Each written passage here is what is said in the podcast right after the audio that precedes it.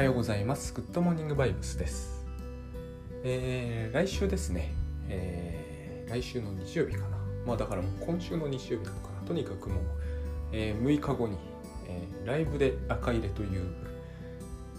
あのー、これ要するにですね、えー、書いたことがある原稿とか、えー、今まさに書いているよとか、これから書く論文みたいなものの、えーまあ、赤入れというか倉園慶三さんに、えー、その場でライブで、えー、赤を入れてもらう。という編集の一環なんですけどをしてもらうという参加者さんの文章にですね、えー、という、えーと、企画企画というかセミナーです。オンラインですね。でえっ、ー、とまあいろんなメリットがあると思うんですけど僕が感じると思ってるですね。一番のメリットは自分の言いたいことがあまり文章を変えることもなく、えーと、変えるんですけど変えないと赤赤入れになりませんから変えるんですけどあんまり大きくいじらずに言えるようになるんですよ。これに割と尽きるかなと思います。あの物書きをしているとですねあの全部書き直したいって思うことが結構あるんですよでも全部書き直すというのは全然現実的でなくてですねそれで割と本書くのが途中で干上がってしまうというか挫折してしまうという人結構いらっしゃるんですよ見ていると。私あれはねやめたいなって思うんですよ。昔あのショパンだったと思うんですけどねあのずっと書くとあの音楽作曲してで最初にできた作品がまあ気に入らないわけですよね。でどんどん直すと。で直しに直してもなんか旗で見てるとすごい気の毒になるほど苦しむんだそうです。直しに直しに直すじゃないですか。でずっと直してで出来上がってみると一番最初に書いたやつだったというエピソードが結構あるらしいんですけど確かショパンだったと思うんですけどね。これ起こりやすいことなんですよ。本書いてても。あの書いてみて気に入らなくて直していくじゃないですか。でも意外と結局言いたかったことは最初に書いたことだったりするんですね。だからあのちょっと助詞とかをちょっといじっていじるだけで割とこうガラッと変わっていくことが多くてまあ倉園さん中入れ見てると本当そうでここの「2」と「と」が違うっていうのが大きくてですねそれを繰り返しているうちに言いたいことが全部出てくるっていうことがあのしばしばなのでこれをぜひ体験していただければと。でこのことをやってればですねえーと、本一冊書き直すとかをしなくて済むはずだっていうのが分かるようになるんですね。えー、これ記事でも論文でも全部同じでもうダメだみたいな感じで全部消してまた一から書き直すっていうのが、えー、なるべく僕はあれやめといた方がいいと思ってるんですよ。まあそれするしかない時もありますけどね。でえっ、ー、とということなのであの特に書き上がらないよという人はまあだから、えーこれの元は書き上げ塾なんですけど書き上がらないという人にぜひ、えーと、チェックしてみていただけるといいかなと思います。で、えー、それとは関係またあるようなないような話なんですけどあの先日これは勉強会のシーズン2の3回というのをやったんですね。先日です本当に、えー、日曜日。昨日じゃなくて一昨日かな。一昨日だ土曜日ですね。これなんですけど、えっと、そこで、まあ、ね、懇親会があって僕途中参加だったんですけどマトリックスの話がなぜか出たんですね。まあ別にそう不思議はないんですよね。グッドバイブスではイリュージョンイリュージョン言うから。えイリュージョンっていうのはつまり目の前の幻想を見てるってことだしマトリックスはもう集団で幻想を見させられてるって映画ですから。えー、でですねその実際でも私たちは本当にああやってつながれている存在ではないんだろうかっていうような話に、まなったわけですよ。でまあなるじゃないですか。今時の人は私は、えー、こういう考えを持つに至るだろうなとつくづく思うんです。一つにはバーチャルが発達してるしもう一つはやっぱり世の中が大変人間向きに人間向きにカスタマイズされてきたのでリアルを信じにくくなると思うんですね。やっぱこう毎年のように洪水が起きてどんどん病気で人が死ぬみたいな世界は、えー、リアリストでしいないわけにいかないですよね。えー、お互いが戦争して首を切るみたいなことやってたらいやこれは夢かもしれないとか言ってるうちに殺されちゃうじゃないですかだからあんまりこう、えー、マトリックス的な、えー、想念を発達させるには至らないと思うんですけどだからやっぱりこういう考えは戦後に発達してきたと思うんですでそのマトリックスではないのかあるのかってこれ究極的には議論の決着ないですよね。私も、えー、大学時代に暇だったから結局これ暇だったからだと思うんですけどずっとこのこと考えてたんですけどあの決着つかないですよね。今の現実が夢なのか現実なのかっていう議論は。ただですね、えー私はこれをでもどこかで折り合いはつけている感じはあってまず「マトリックスは」あれはあの映画だからなんですけどあれはダメだなって思ってるんですよ。なんでダメかというと、えー、目覚めた先の世界が過酷でなさすぎる気がするんですね。えー、もしあんな状態であるとすれば、えー、目覚めた先に仲間がいたりすることはありえないと思うし多分あの目覚めた瞬間に殺されるだろうなとしか思えないんですよ。でもう一つは、えーと、そもそもあの疑問を持たないようになるだろう絶対普通常識的にはと思います。えー、つまりこの夢の中で夢を見るみたいな、えー、現実とか精神分析とか、えー、そうだなあのある種の宗教とか一切許されないと思うんですよね。絶対それを私だったらそれはあの夢見させてる人間には絶対にそれはあのタブーにしますね。それに気づきそうになったらそいつは殺すみたいな。だってそうしておかないと危なくってしょうがないと思うんですよ。であの藤本勝さんというもう亡くなっちゃった漫画家さんなんですけどやっぱり同じようなことをすごく題材にされる漫画家で夢警察っていうのが出てくるんですよ。その中にほっぺたつねり罪っていうのがあるんだけどあれなんですよねまさに。えっ、ー、とマトリックスではそこがなんかこう緩すぎると思ったんですよ。あのまああれギャグ漫画だかっていうか漫画だからギャグ化してるんですけどほっぺたつねり罪があるはずなんですよね。あの幻想をみんなに見させているというのであれば。ここから冷めさせるわけにいかないじゃないですか。あの G.I. ザメアチンっていう人かな「我ら」っていう小説書いてるんですけどあれはあれの中ではですね日記書くことが禁じられてるんですよね。この中で、えーと、密かに日記書くあの1948年っていうのは村上春樹さんもあの Q を、えーとえー、アルファベットにして話題になっていましたけどあの OL の1948より僕はザミアチンの方がよくできてるなと思ってたんですよね。あのやっぱりね日記を書くことを禁ずるっていうのは非常に正しい論点だと思うんですよ。あれはそのマトリックスではないですよ。どっちかというとスターリンのソ連だと思うんですけどあの日記書くのを、えー、見つけたら死刑みたいにする人は本当ね、えー、今ライフハックの人の中で日記流行ってますけど本当僕はねあると思うんですよね日記を書くのは許されないっていうのは今の北朝鮮で近いことが行われてるんじゃないのかなと時々思うんですけどえーと、やっぱマトリックスの世界で日記が書けるはずないと思うんですよ。でえっ、とそう思った時にですね、えー、逆に考えればいいように思うんですね、えー、この世界がイリュージョンなのかリアルなのかを分岐させる一つの考え方として、えー、どっちでも同じことをするならばそれはもうどっちでもいいんじゃないのかというふうに僕は思うんです、えだから、え私は夢の中でタスクシュートをしばしばつけてて夢の中でグッドバイブスを意識していてこれがやっぱり自分にとっては割とこう何て言うんですかね譲れない一線かなと思ってます。つまり、えー、リアルに目覚めたいというのはどうしてもあるじゃないですか。それは多分ですねモチベーションの問題だと思ってるんですよ。えっ、ー、と最近時々話題に出しますが、えー、集森？集まる動物の森の中で株の売買ってあるんですねえーと、あの漬物にする株を、えー、100ベル未満で買ってできればね 100ベルってあの通貨なんですけど、まあ、100円以下で買って大量に仕入れてですね、まあ、小豆相場みたいな話ですね、えーと、時々跳ね上がるんですよ。500ぐらい。そうすると5倍じゃないですか。で5万株ぐらい売るともうお金持ちですよね。これをやるんだけどゲームの中で。まあ所詮ベルは通貨じゃないわけですよ。リアルなね。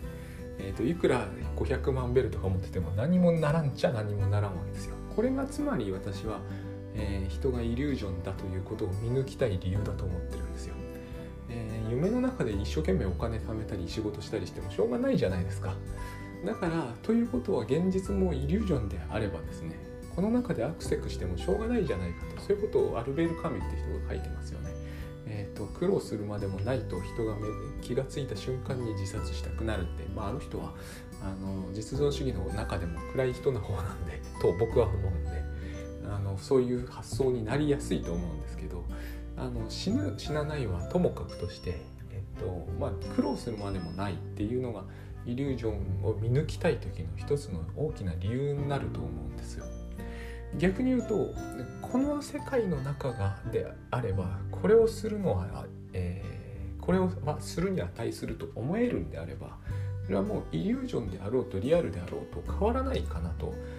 つまり、えー、日記をつけたいというのが夢の中でも日記つけてるんならもうこれは、えー、ありなんですよ私の中では。その日記が幻だろうと現実だろうと大した違いはないと思うんです。どうせどんな日記であろうと、えー、死んだ後は関係ないじゃないですか。紙もいずれ朽ち果てるじゃないですか。何億年も経てば絶対に。同じことだなと思わなくはないんですよね。ある意味では。極めて極端ではあるけれど、えーと、それをするってことが大事なのであってそれが残るとか、えー、物理的に実在するとかしないとかいうのは特にこういう時代になってくればだんだん二次的な方向かなというふうに思っていますだから逆にやっぱり考えてみるとですねあの熱森の中で一生懸命ベル貯めたくなって貯めるわけですけどこれがミニコットが言う遊びってやつなんですけどもあのままごとに真剣になっていくんであればこれはもう夢であろうと現実だろうと熱森だろうと同じだと思うんですよね。その中で貯めるお金に価値があると思えるんならばえー、バーチャルだろうともともとお金はバーチャルだと思うんですけど、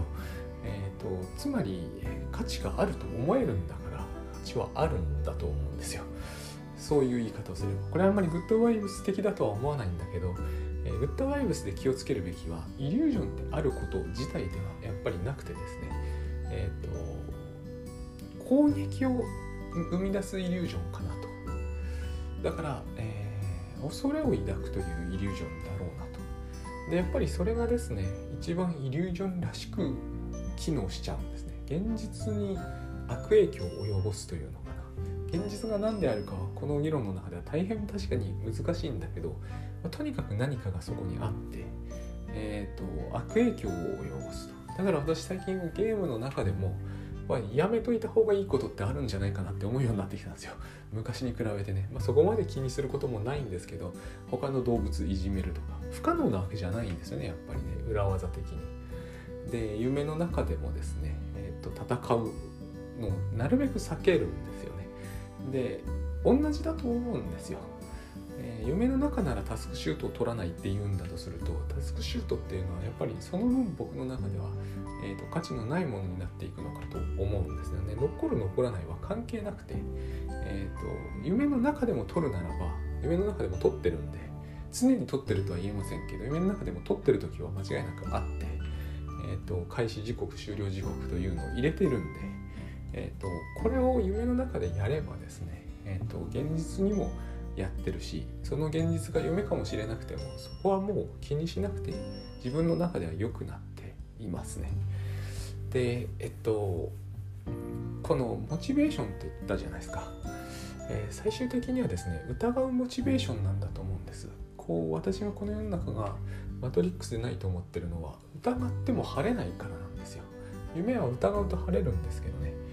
疑うというのはモチベーションなんだと疑うモチベーションそれは現実に、えー、向かいたいって意味じゃないですかあのよく出てきますよねリンゴが目の前にあってこれは本当にリンゴなのかとか本当にあるのかとかいう話を哲学でよくやるわけですけど、まあ、あれが例えばですね今でまあものすごくこう進んでるから実は人工の合成リンゴかもしれないっていう議論があるわけですよ。でもですね食べてこれがリンゴだとしか思えなければですね合成だろうとあの天然だろうとそんなことはもう問題じゃないような気がするっていうのが一つと。もう一つはなぜそれが、え、合成リンゴかどうかなんて疑いを出し始めるのかってことですよね。マトリックスさながらに。なぜ疑うのかというとそれは疑いたいからに決まってるとやっぱり思うんですよね。ここが、えーと、やっぱり映画にはなかった視点かなと、えー、最後にあるんですけどねそういう問いかけがあるから。で疑いたいかどうかって大事じゃないですか、えーと、このままでいいやって思うっていう視点も当然あるわけだから。で、えー、我々でも多分マトリックスじゃないんで疑いたくて疑っても目は覚めないはずなんですよ。でも疑うとそれは目を覚ましたいっていう意味になるじゃないですか。必然的に。えだからそれは何か理由があるはずなんですよね。えーと、これをこのまま信じていたくないという理由があると,、えーと、例えばまあ哲学的に、えー、その夢を信じさせられているわけにはいかないとか、えーと洗脳というような問題とかもありますよね。だけども私はそんなに疑ってる人が洗脳っていうのはおかしいと思うんですよ。最初からそこまで疑おうとしているわけだから、えーと、人の洗脳を心配するっていうのはこの文脈では余計なお世話かなと思うんですよ。まず他人がそこに実在するかどうかの決着がついていない段階で人の洗脳人が洗脳されていることを心配するっていうのはもうイリュージョンだと思うんですよね。そういう意味では。だから、えっと、自分がそのこの現実が現実ではないのかもしれないって疑い始めたということはそこには何か理由があってえーと、わからないんですけどこの現実が嫌になったというそのカミュ風のやつもあると思うんです。彼は書いてるんですよね。月火水木金金と,、えーと、進んでいって、えーと、突然気が付くと。とても理不尽だと。でこれは理不尽だというのはつまりその現実が嫌だってことじゃないですか。あの現実であってくれればまだマシだがもしかしてもう完全に夢を見させられてるんならこんなことはやってられないって話ですよね。つまり嫌になってるっていうのは一つの大きなモチベーションになると思うんですよね。私もあるんですよ。すっごい恥ずかしい思いをした時にこれは夢なんじゃないかと思ってみるっていうことを何度もやったんですね。これはやっぱり自分のこした現実が現実であってほしくないということなんですよ。ただちょっと年を取ってくると,、えーと、過去のことなんて僕が覚えてることみんな覚えてるわけじゃないんで 夢だろうと現実だろうとやっぱここも同じように考えてしまって差し障りないなっていうのを、えーと、意識するようになりました。ここにこだわるのってのはやっぱ子供のやることかなという気がします。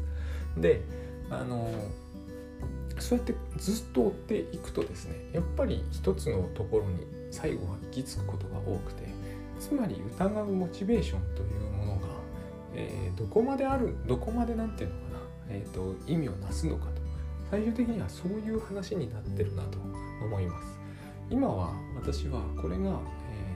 ー、攻撃を生まないイリュージョンであればイリュージョンであっても現実であってもさっき言った通り同じだなというふうに思うようになったんである意味ではこれは、えー、現実というのは非常にイリュージョンらしいし、えー、それで差し障りがないと自分は思えるようになってるんですね。えー、それではダメだっていうふうにはもう思わなくなってきたということですね。あ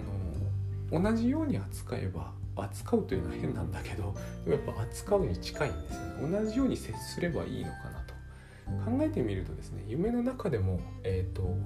なるべくしないでおいた方がいいことってあるような気がするんですよ、えー、夢の中だったら、なんか自分の子供をこうぶったたいてもいいのかというとそうではないような気がするんですよね。えっ、ー、としないですしねやっぱり。でそのそれは確かにそうしたとしても現実に何らの影響は及ば及ばないんですよね。そのその現実を僕らは意識してるんだと思うんです。で、えー、ところが私は最近はそうじゃないような気がしてるんですよ。夢の中で殴ってももちろんそれで相手が痛むってことはないんだけど現実に作用はするような気がしてきてるんですよ。でその現実っていうのは多分自分のことなんだと思うんですね。だからこれをするということは結局自分が痛む自分の現実っていうのは何なのかがわからないんですけど、えーと、僕が今自分だと思ってるのは全部イリュージョンだと思うんですけれども、えーと、でも現実というのがどっかにあってですねそれはマトリックス的にあるんではなくてどっかにあってそこに悪影響を及ぼすということをそこに悪影響は及ばないような気もするんですけどねそんなことでは。でも及ぼさないということが及ぼさないようにするってことが結構大事なことで、えっと、そのこととですね、えっと、夢の中でもグッドバイブスをやるってことが、えっと、かなり関係していてでそのことと夢の中でもタスクシュートをつけるってことがやっぱり結構関係しているんですよ。あの極論こういうことなんですよ。マトリックスだとしてもですよあなんかつながれてるとしてもそして目が覚めてああいう世界に行ったとしてもやっぱりあそこでもタスクシュートを僕はしたいと思うんですよここが大事だなとするきっとするだろうなって思うんですよであそこでもやっぱりグッドバイブスをしたいと思うのであそこに行っていきなりカンフーでなぎ倒すとかをするとは僕には到底思えないんですよね。やっぱりあそこへ行ってもなるべく攻撃はしない。でなるべくあそこへ行ってもイリュージョンは、えーと手放すとかって絶対あそこへ行っても正しさあったじゃないですか。正しさを手放すとかそういうことを言い出すと思う。そしたら同じだとやっぱり思うんですよね。